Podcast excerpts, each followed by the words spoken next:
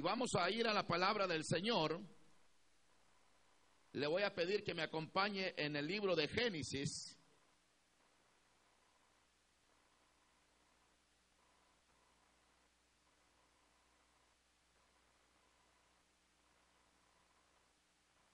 Génesis capítulo 41.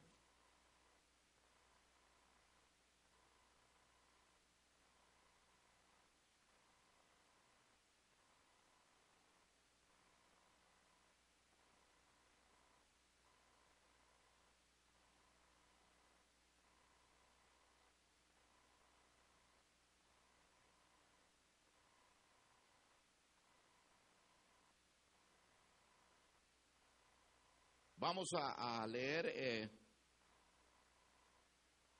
versículo 27,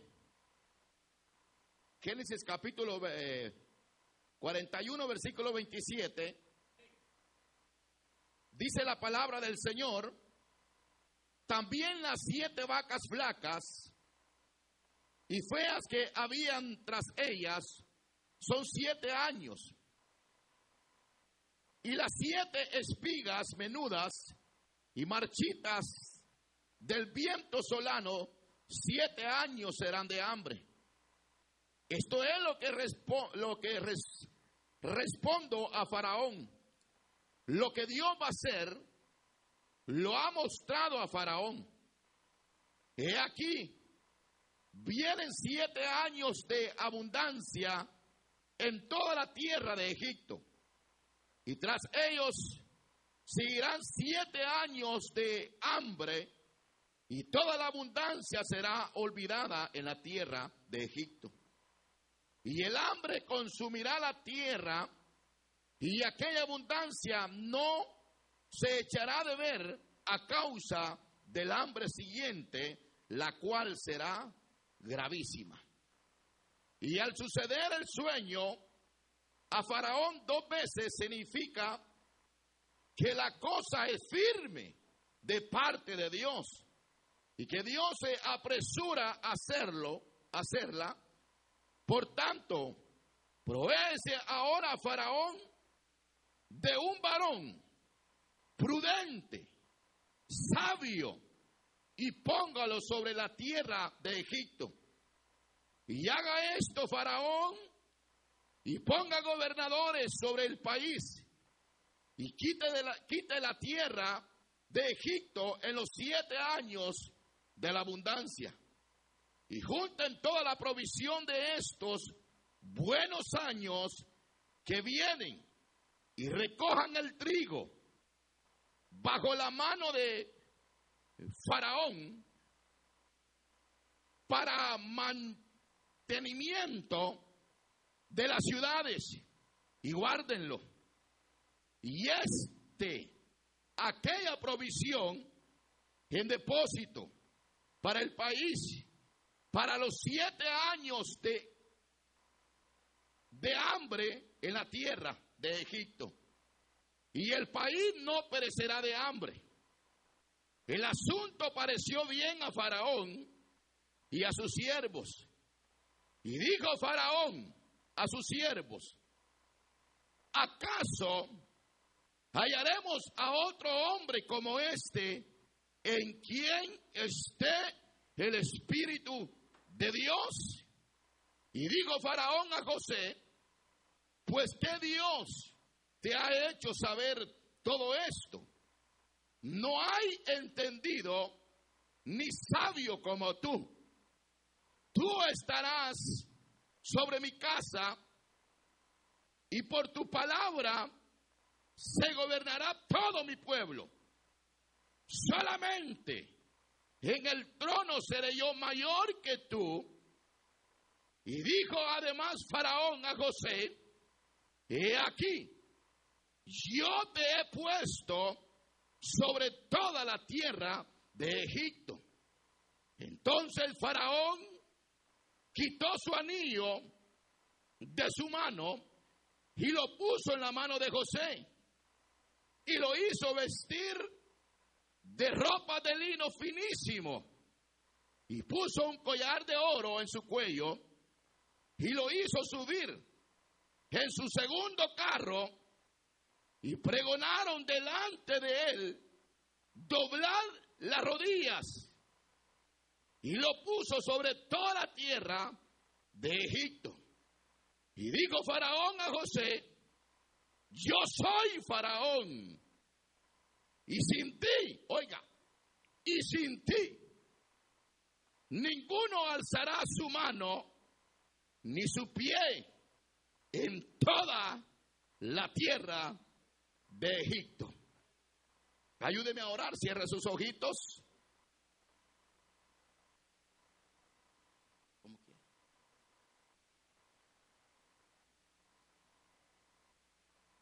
Gloria a Dios, vamos a orarle al Señor y digámosle, buen Dios.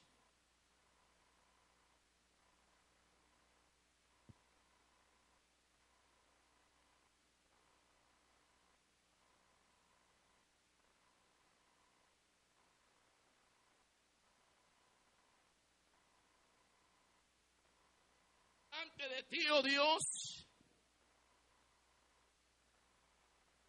A pedirte, Señor, que te muestre de una manera muy especial en la vida de Eugelio, Señor Rivera. Señor, trae tú la sanidad a tu siervo. Señor, por Julio Enríquez. Señor, mueve tu mano de poder, Señor. Padre, en el nombre de Jesús de Nazaret, por Marina Chacón, Señor, obra de una manera muy especial.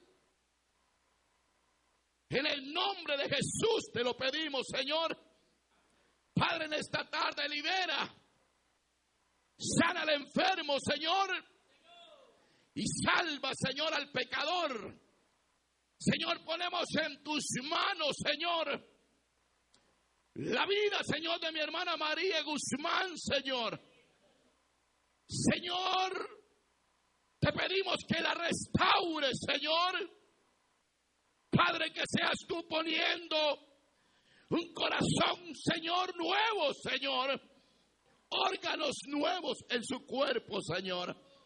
Señor, levántala en el nombre de Jesús. Te lo pedimos, Señor, en esta hermosa tarde. Señor, háblanos. Que tu Espíritu Santo, Señor, nos hable y administre nuestras vidas. En el nombre de Jesús, te lo pedimos, Señor, y te damos gracias. Gracias, Señor. Amén, Señor. Y amén.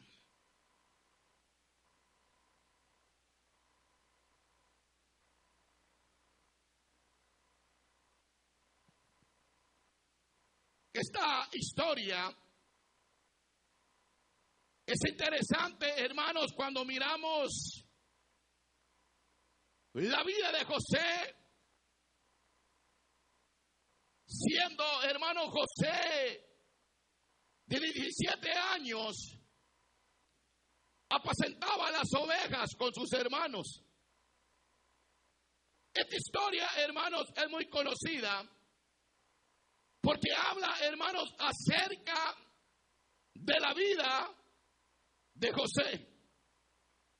La Biblia, hermanos, dice que comenzó a tener sueños José como la edad de 17 años. Y en sus sueños el Señor le revelaba el futuro de su vida y de lo que iba a acontecer. Y el Señor comienza, hermanos, a revelársele a José por medio de sueños. Y sus hermanos, hermanos, la Biblia dice que lo vendieron a los madianitas por 20 piezas de plata y lo llevaron a Egipto. Para José, hermanos, fue un proceso difícil, algo que él no comprendía, porque sus propios hermanos lo estaban vendiendo. ¿Por qué le habían agarrado tanta envidia a José? José no entendía el proceso, pero Dios sabía lo que estaba haciendo. Lo único que hizo el proceso fue, hermanos, poder acelerar lo que Dios iba a hacer con la vida de José. Los sueños que José había tenido se iban a hacer realidades. José no había entendido todavía por qué era perseguido, por qué los propios hermanos lo vendieron a los ismaelitas por 20 piezas de plata. Los madianitas lo compran, lo venden a Potifar. Potifar lo lleva a Egipto y lo pone sobre la casa de él. Ustedes conocen la historia. Y llega José, hermanos, a la casa de Potifar. Y ahí José, la Biblia dice que todo lo que José tocaba, Jehová lo hacía prosperar. La Biblia dice que Jehová estaba con José en Egipto. Cuando José está en la casa de Potifar, Jehová comienza a bendecir la casa de Potifar en gran manera. Porque la misma palabra de Dios dice que Jehová estaba con él. Y cuando Dios está con nosotros, hermanos, ¿quién contra nosotros? No hay diablo que se interponga. No hay enemigo que se interponga. Porque Dios está con nosotros. La Biblia, hermanos, lo habla y dice que Jehová comenzó a bendecir la casa de Potifar, a tal grado que Potifar era bendecido, porque Jehová bendecía la casa de él por medio de José. Pero cuando uno va a la palabra del Señor se da cuenta, y la Biblia dice que la mujer de Potifar puso los ojos en José. Ahí vienen los problemas para José. Porque aquella mujer lo acusaba y le decía, duerme conmigo. Y en una ocasión que no había nadie en la casa de Potifar, solo se había quedado José y se había quedado la mujer de Potifar. Y aquella mujer comienza a decirle, hey muchacho, duerme conmigo. Le había puesto los ojos a José. Pero la Biblia dice que José, dice que cuando ella le dijo, duerme conmigo, salió corriendo. Porque José era un hombre de Dios. Era un santo de Dios. Era alguien que estaba Dios con él. No, hombre, si hoy en día hubiera sido a la primera calle líder, peor si le dijera, si le dijera, no, no me voy a meter ahí mejor. Pero póngase a pensar que la mujer de Potifar le dice, acostate conmigo. Pero aquel joven no quiso, aquel joven salió huyendo, se fue corriendo. Y la mujer en la tarde que llega Potifar, lo comienza a acusarlo y le dice, vieras, el hebreo que tú trajiste aquí en nuestra casa trató de abusar de mí, me quería violar. Y entonces yo cuando me quería violar comencé a gritar y aquel joven salió corriendo. ¿Y sabe qué pasó? Dejó la ropa de él en mis manos. Esta es la prueba que salió huyendo. Y aquel hombre se enojó y con furor y dijo, esto no puede pasar en mi casa. Así que le agarraron a José, el Potifar, y lo metió en la cárcel. Cuando Potifar saca a José de la casa de él, no solamente se fue José, se fue la bendición con José. Y dijo al Señor, yo ya no tengo nada que estar haciendo aquí. Porque si José se va de la casa, dijo Señor, yo también me voy a con José, dijo el Señor. ¿Saben por qué? Hay una diferencia el que tiene a Dios. Por eso que los hombres y las mujeres de Dios que tenemos al Señor, donde quiera que lleguemos, llevamos la paz, llevamos la bendición, llevamos la vida eterna y llevamos restauración para los hogares. Pero dice la Biblia que allá estaba José, allá preso en la cárcel. Pero Jehová estaba en la cárcel con José. Se puede imaginar que diga la palabra del Señor, allá está el hermano en la iglesia, pero allá está el Señor con él. O sea que donde quiera que andaba José, andaba el Señor con José. Porque cuando uno tiene al Señor de su lado, ahí lo tiene todo, porque la presencia del Señor lo llena todo nuestra vida. Si Dios es con nosotros, ¿quién contra nosotros alabe y glorifique el nombre de Dios en esta tarde? Pero mire, allá estaba José en la cárcel, acusado, pisoteado, con el testimonio por el suelo algo que no había cometido él. Pero como Dios lo ve todo, y Dios sabía que el inocente estaba en la cárcel, allí estaba Dios. A tal grado que dice que el, que gobernaba la cárcel le dijo, gobernaba mejor, mi hijo. Y allá estaba José. José era el que estaba ahí y allá estaba Dios con José. Y entonces la Biblia dice le voy a resumir un poco la historia porque la Biblia dice que allá estaba José y ahí en la cárcel había un panadero, había un copero. Y ellos habían tenido un sueño, ambos habían soñado. Y no podían interpretar el sueño. Y entonces le cuentan el sueño José el panadero le cuenta el sueño a José y le dice, ¿sabes qué? Faraón en unos días te va a cortar la cabeza. Y al copero le digo, ¿sabes qué? En unos días a ti, Faraón, te va a restituir en el puesto que antes tenía. Y, y, fue así porque la palabra del Señor, cuando dice algo, se cumple.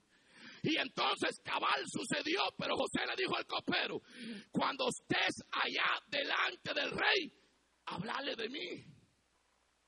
Hablale de mí. Decirle que yo estoy aquí en la cárcel injustamente. Pero mire cómo es Dios.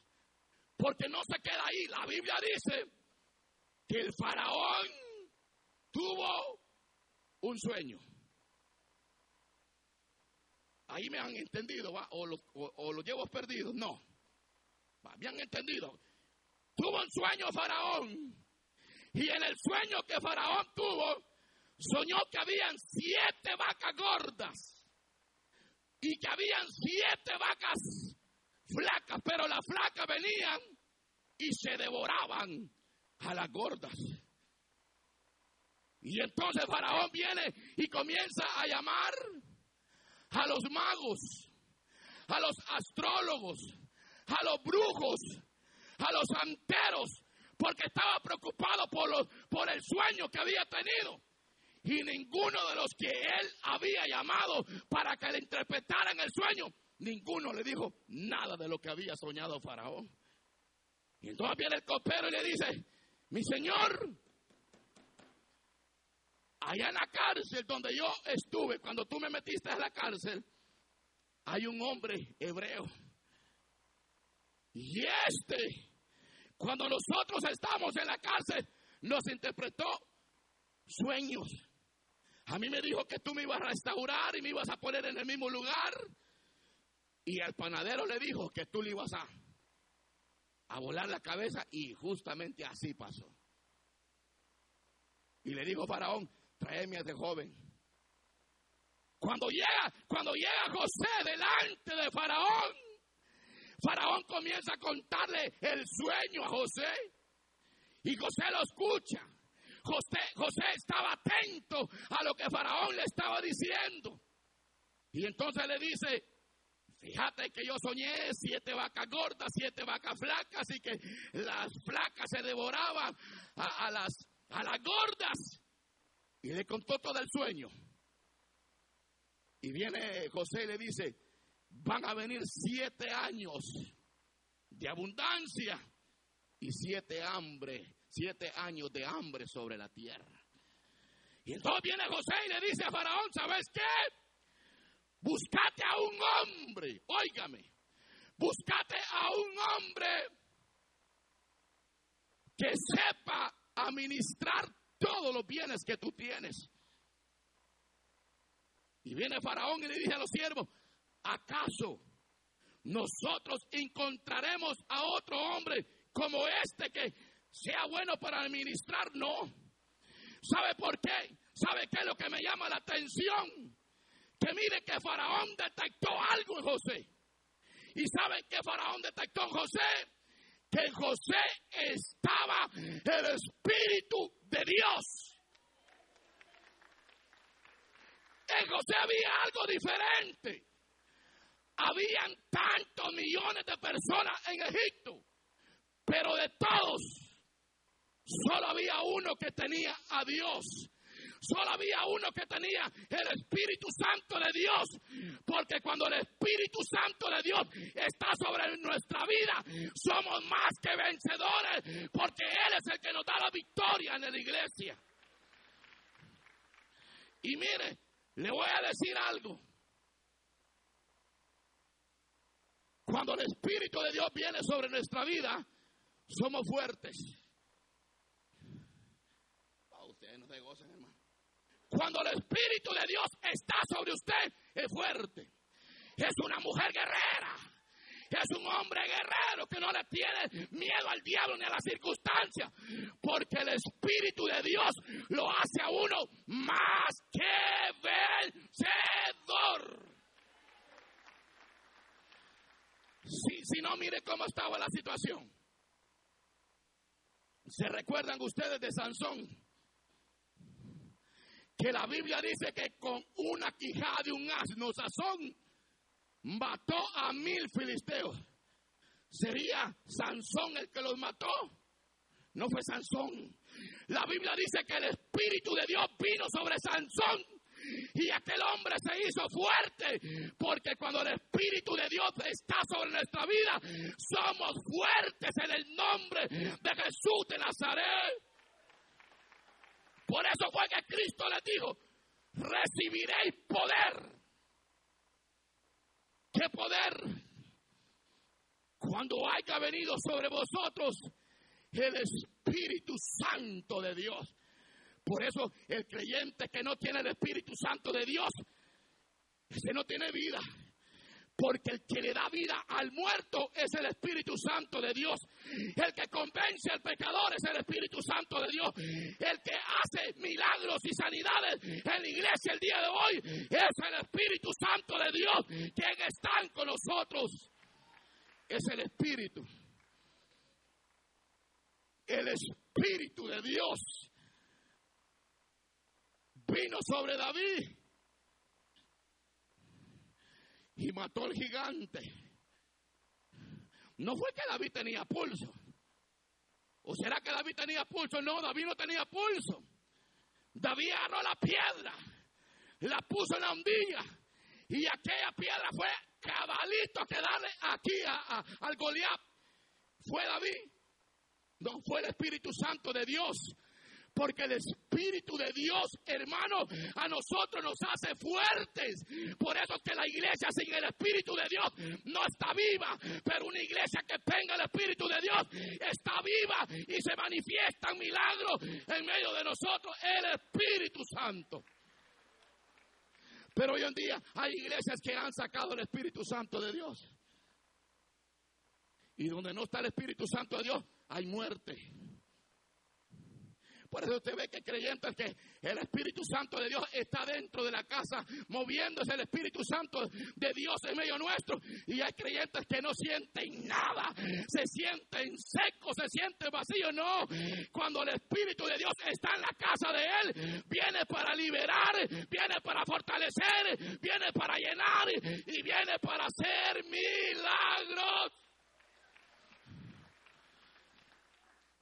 Un día de estos, al Señor y le decía, Señor, yo te doy gracias por mi vida. Señor, gracias porque tú me salvaste. Señor, gracias por mi familia. Señor, gracias. Porque si no me hubiera sacado donde, donde antes yo estaba, ¿a dónde me tienes hoy, Señor? Yo no estaría hablando de ti, Señor. Y comencé a llorar y comencé a sentirme que no valía nada y el Espíritu de Dios comenzó a venir sobre mi vida y me llenó el Espíritu Santo y comencé a sentir esos ríos de agua viva y entonces comencé a hablar en lengua. ¿Sabes por qué? Porque el Espíritu de Dios es el que te llena y el que te hace hablar lenguas. Si en el Espíritu Santo está muerto, mi hermano. El Espíritu, tenés que enamorar al Espíritu. Tenés que hablar con el Espíritu. Tenés que decirle, Espíritu Santo, te necesito mi vida. Espíritu Santo, te necesito mi familia. Espíritu Santo, te necesito. No me dejes, no me abandones. Cuando tú enamoras al Espíritu Santo, es ahí donde viene la bendición de lo alto. Porque ahí Jehová envía bendición y vida eterna. Pero ¿qué era lo que hacía diferente a José?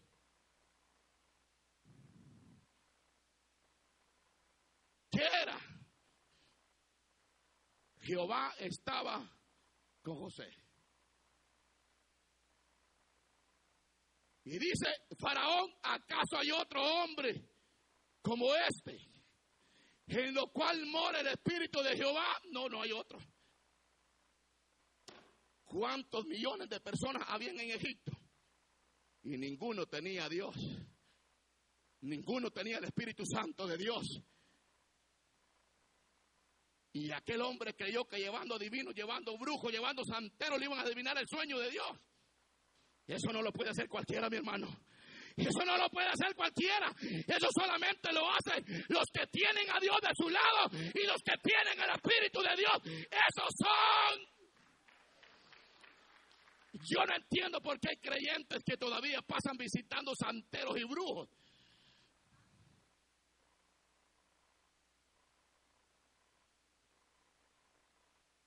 Un día de esto yo iba entrando en un apartamento a visitar una reunión. Y en los apartamentos de santeros, ustedes saben eso.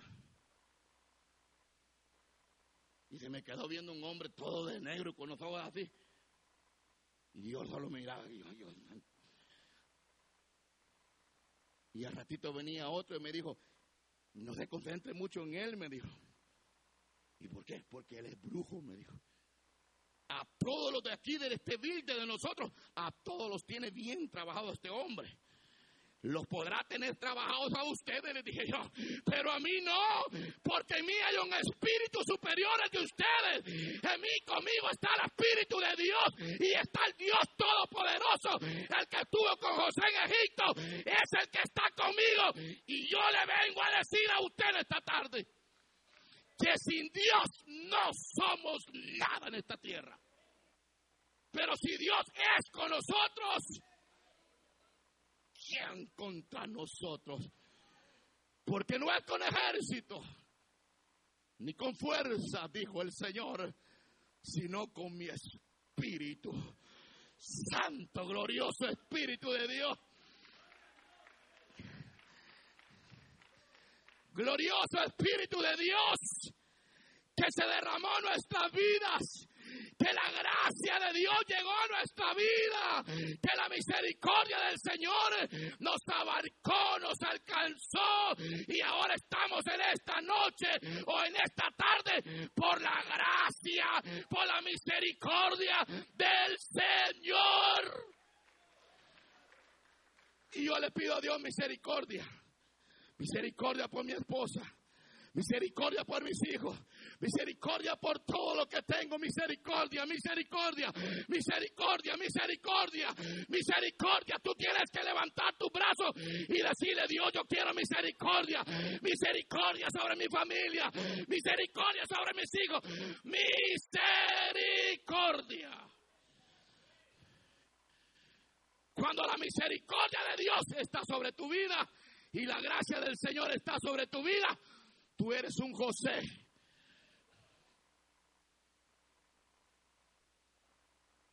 Ustedes saben que nosotros tenemos la bendición de Dios que reposa sobre nosotros. A donde quiera que usted llegue, usted es un hombre de Dios y una mujer de Dios. Por eso a mí me gusta cuando hombres de Dios y mujeres de Dios me visitan a mi casa, porque llevan la presencia del Señor. Pero qué triste es cuando alguien te visita y solo para contarte chambre, basura del diablo, en vez de edificar tu vida, te destruye más. Mire, pidámosle a Dios que lo visite gente, gente que nos anime, gente que nos hable de la palabra, gente que nos diga que Cristo vive y reina para siempre, gente que testifique de lo que Dios ha hecho en la vida de ellos. Pero hoy en día es diferente. Diferente hoy en día.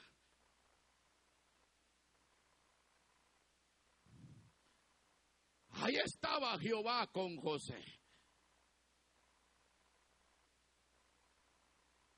El soñador, el que tenía sueños.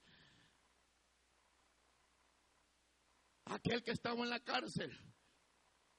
Pero en la cárcel, el Señor estaba ahí con él. Te pregunto en esta tarde, ¿quién está contigo en los momentos difíciles? Porque si no es Dios, es el otro que está contigo en los momentos difíciles. Porque cuando Dios está con nosotros, hay una paz y un gozo y una tranquilidad en nuestra vida que puede estarse derrumbando el mundo, que puede estar temblando la tierra, pero tú no te preocupas, porque tú sabes que eres un hijo de Dios, una hija de Dios, y Cristo dijo, el que está en mis manos, nadie lo puede tocar y nadie lo puede arrebatar. Por eso alabamos a Cristo. ¿A quién tiene usted su casa?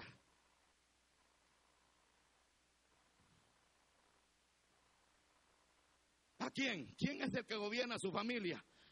¿Usted? Tiene que ser Dios, porque cuando Dios es el centro de nuestra familia, ahí está todo, hermano. Pero lastimosamente hoy en día estamos viviendo un evangelio barato.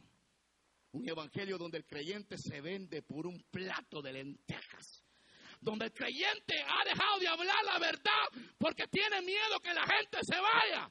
La gente que le gusta que le predique la verdad siempre se va a mantener a pie y letra creyendo en el Cristo de la gloria. Pero usted se da cuenta hoy en día la gente no, muy pesado predican ahí, muy fuerte predican ahí. Es que aquí, que allá, es que el hermano mucho toca el pecado. Y entonces, ¿qué quiere que le hable? Pues ¿Qué quiere que le predique? Que le predique un evangelio que, no se necesita hablarle al pecador. No, al pecador hay que hablarle la verdad. Que si no se arrepiente le va a tocar fuego. Pero si se arrepiente va a tener una vida eterna, eterna, dice la Biblia.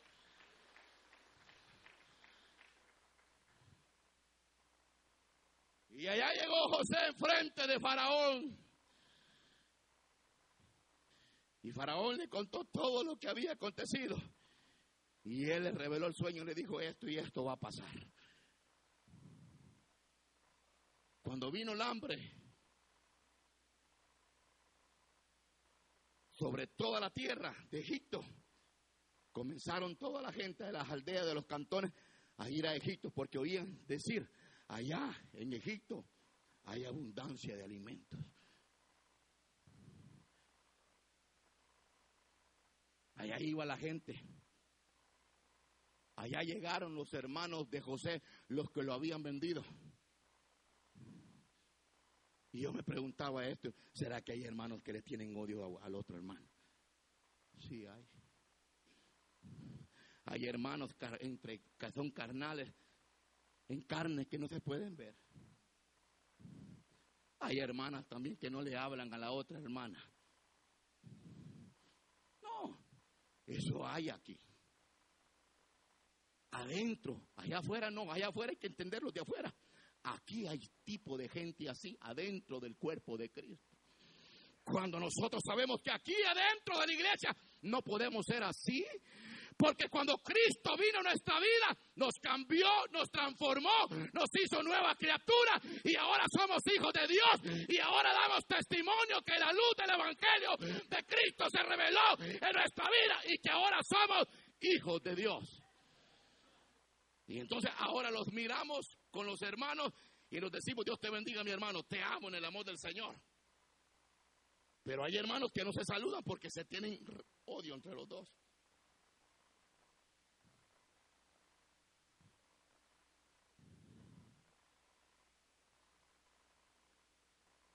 Los propios hermanos a José lo vendieron. Qué tremendo, hermano, solo porque el jovencito tenía sueños. Pero el Señor le dijo, mira, tú vas a ser grande, tú vas a ser gobernador, mira, tú vas a llegar a ser un triunfador, le dijo el Señor, pero nunca le dijo el Señor el proceso que José tenía que pasar. Porque nosotros podemos llegar a querer alcanzar el triunfo en lo que queremos, pero nunca nos ponemos a pensar en el proceso que llegamos a pasar para llegar a alcanzar la corona. Y no es fácil, cuando, cuando uno tiene el sueño, no es fácil. Porque uno muchas veces dice, yo quiero predicar, yo quiero cantar, pero nunca te pones a pensar en el proceso que vas a pasar para llegar a cantarle o llegar a predicar la palabra del Señor. Nunca se a pensar uno y uno dice, yo lo voy a hacer. Para todo hay que pagar un precio en esta vida. Todo se puede lograr alcanzar en esta vida. No hay nada imposible. Pero cuando Dios está contigo y cuando tú pones de primero a Dios, todo es posible. Porque el Señor va contigo.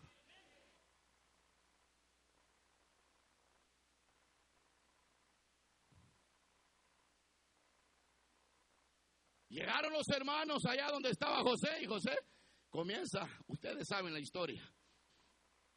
Solo quiero dejar nada más lo que Dios me dio.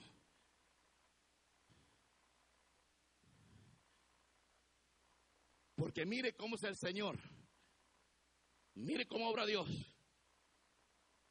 Todos aquellos que nos han querido ver fracasados y derrotados, ellos mismos van a dar testimonio de lo que tú eres en el Señor. ¿Saben qué? ¿Qué me puse a pensar yo cuando meditaba en esta palabra? ¡Qué tremendo como obra Dios! ¿Por qué José no fue directamente delante del padre Jacob y le dijo, aquí estoy, yo soy tu hijo?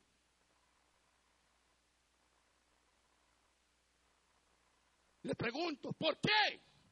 ¿Por qué el hombre no fue delante del padre y le hubiera dicho, aquí estoy, yo soy aquel hijo que tú hacías muerto y perdido, aquí estoy. ¿Por qué Dios envió a los hermanos de José?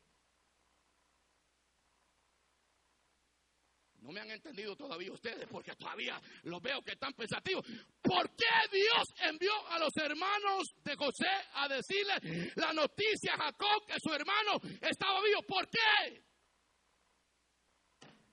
Porque lo mismo que le dijeron al padre que José lo había devorado una fiera, un animal, ellos mismos ahora le estaban llevando la noticia al padre Jacob que José estaba vivo, estaba vivo, estaba vivo.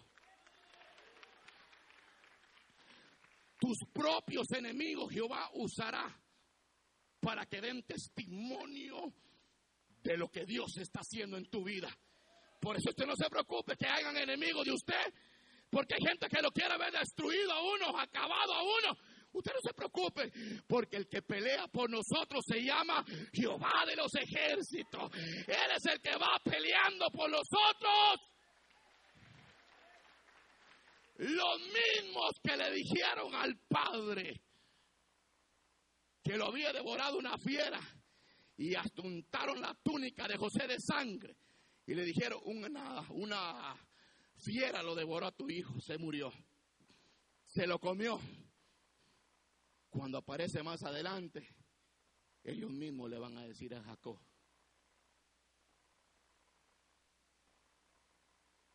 que José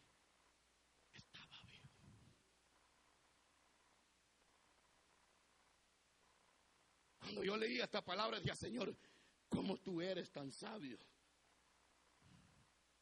¿Cómo es el Señor tan sabio? ¿Cómo Dios puede hacer que el que haya hablado mal de ti le doble la lengua y que vaya como aquel profeta que iba a maldecir al pueblo? Supuestamente iba a maldecir al pueblo, pero en el camino Jehová le puso otras palabras y le dijo, bendición viene para ustedes. Porque lo que el diablo desea para mal para ti, Jehová lo convierte en bendición. No, no sé si me están entendiendo todavía. Todo lo que el diablo desea malo para ti, Jehová lo pone en bendición para tu vida. Por eso yo no le tengo miedo al diablo. Porque el que está conmigo es más poderoso. El que me sacó de las tinieblas a su luz admirable, ese tiene poder.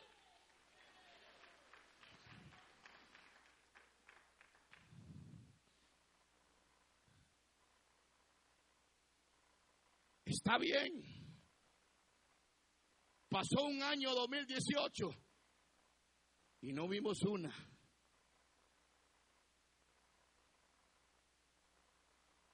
Pero en este año 2019 el Señor va a levantarnos. Y aquel José y aquella Josefa que estaba en el anonimato, Dios lo levantará y lo pondrá en alto, en alto en alto. Tal vez mucho tiempo hemos, hemos estado en el anonimato y hemos estado escondidos, pero en este año 2019 Jehová dice, yo te levanto en este año 2019 porque voy a derramar misericordia sobre tu vida, misericordia, misericordia. Misericordia sobre mi vida quiero yo. Yo quiero misericordia. Yo no sé cuántos quieren misericordia de Dios. Levante las manos y abrace la misericordia. Dígale, yo quiero misericordia, Jehová. Jehová, yo quiero misericordia. Este año 2019, yo quiero misericordia. Yo quiero misericordia. Yo quiero tu gracia. Yo quiero tu favor.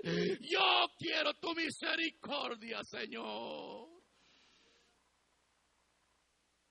Misericordia sobre tu familia. Misericordia sobre tus hijos. Misericordia sobre tu enfermedad. Misericordia sobre tu vida. Yo quiero la misericordia del Señor en este año. Yo ya no quiero vivir así como he vivido. Este año yo quiero misericordia del Señor.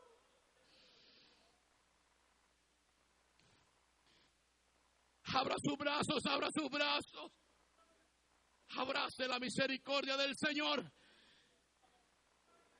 Abrácela, abrácela, dígale Dios, quiero misericordia, Señor. Misericordia sobre mi enfermedad, Señor, misericordia. Misericordia sobre mis enemigos, Señor. Misericordia en este año 2019 Hemos declarado año de plenitud. Hemos declarado que el Señor va a derramar bendición y vida eterna. Misericordia, yo quiero misericordia, misericordia. Misericordia. Misericordia, dígale misericordia.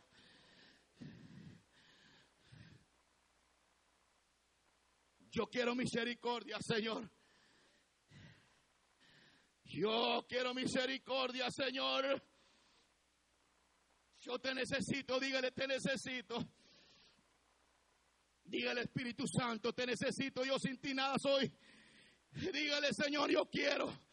Yo quiero en este año 2019 doble porción de tu Espíritu, Señor.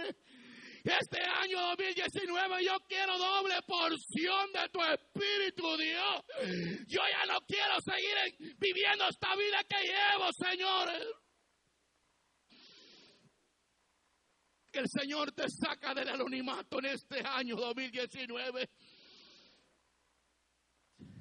Nosotros con Cristo estamos sentados en lugares celestiales. Usted no es un fracasado, usted no es una fracasada. Usted es una mujer victoriosa en Cristo Jesús de Nazaret. Usted es un hombre de Dios. Lo único que tiene que hacer es decirle, yo quiero la misericordia del Señor sobre mi vida. Misericordia sobre toda brujería.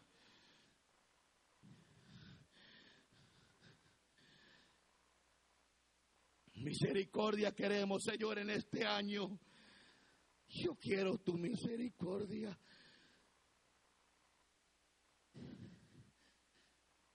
Yo quiero tu misericordia, Señor.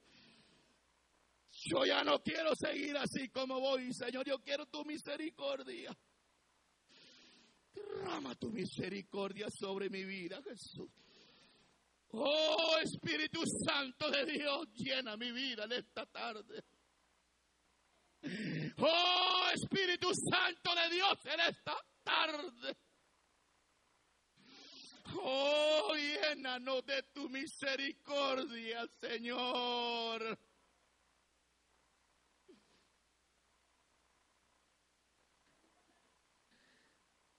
Misericordia, misericordia. La iglesia está clamando misericordia. Levante sus manos y clame misericordia.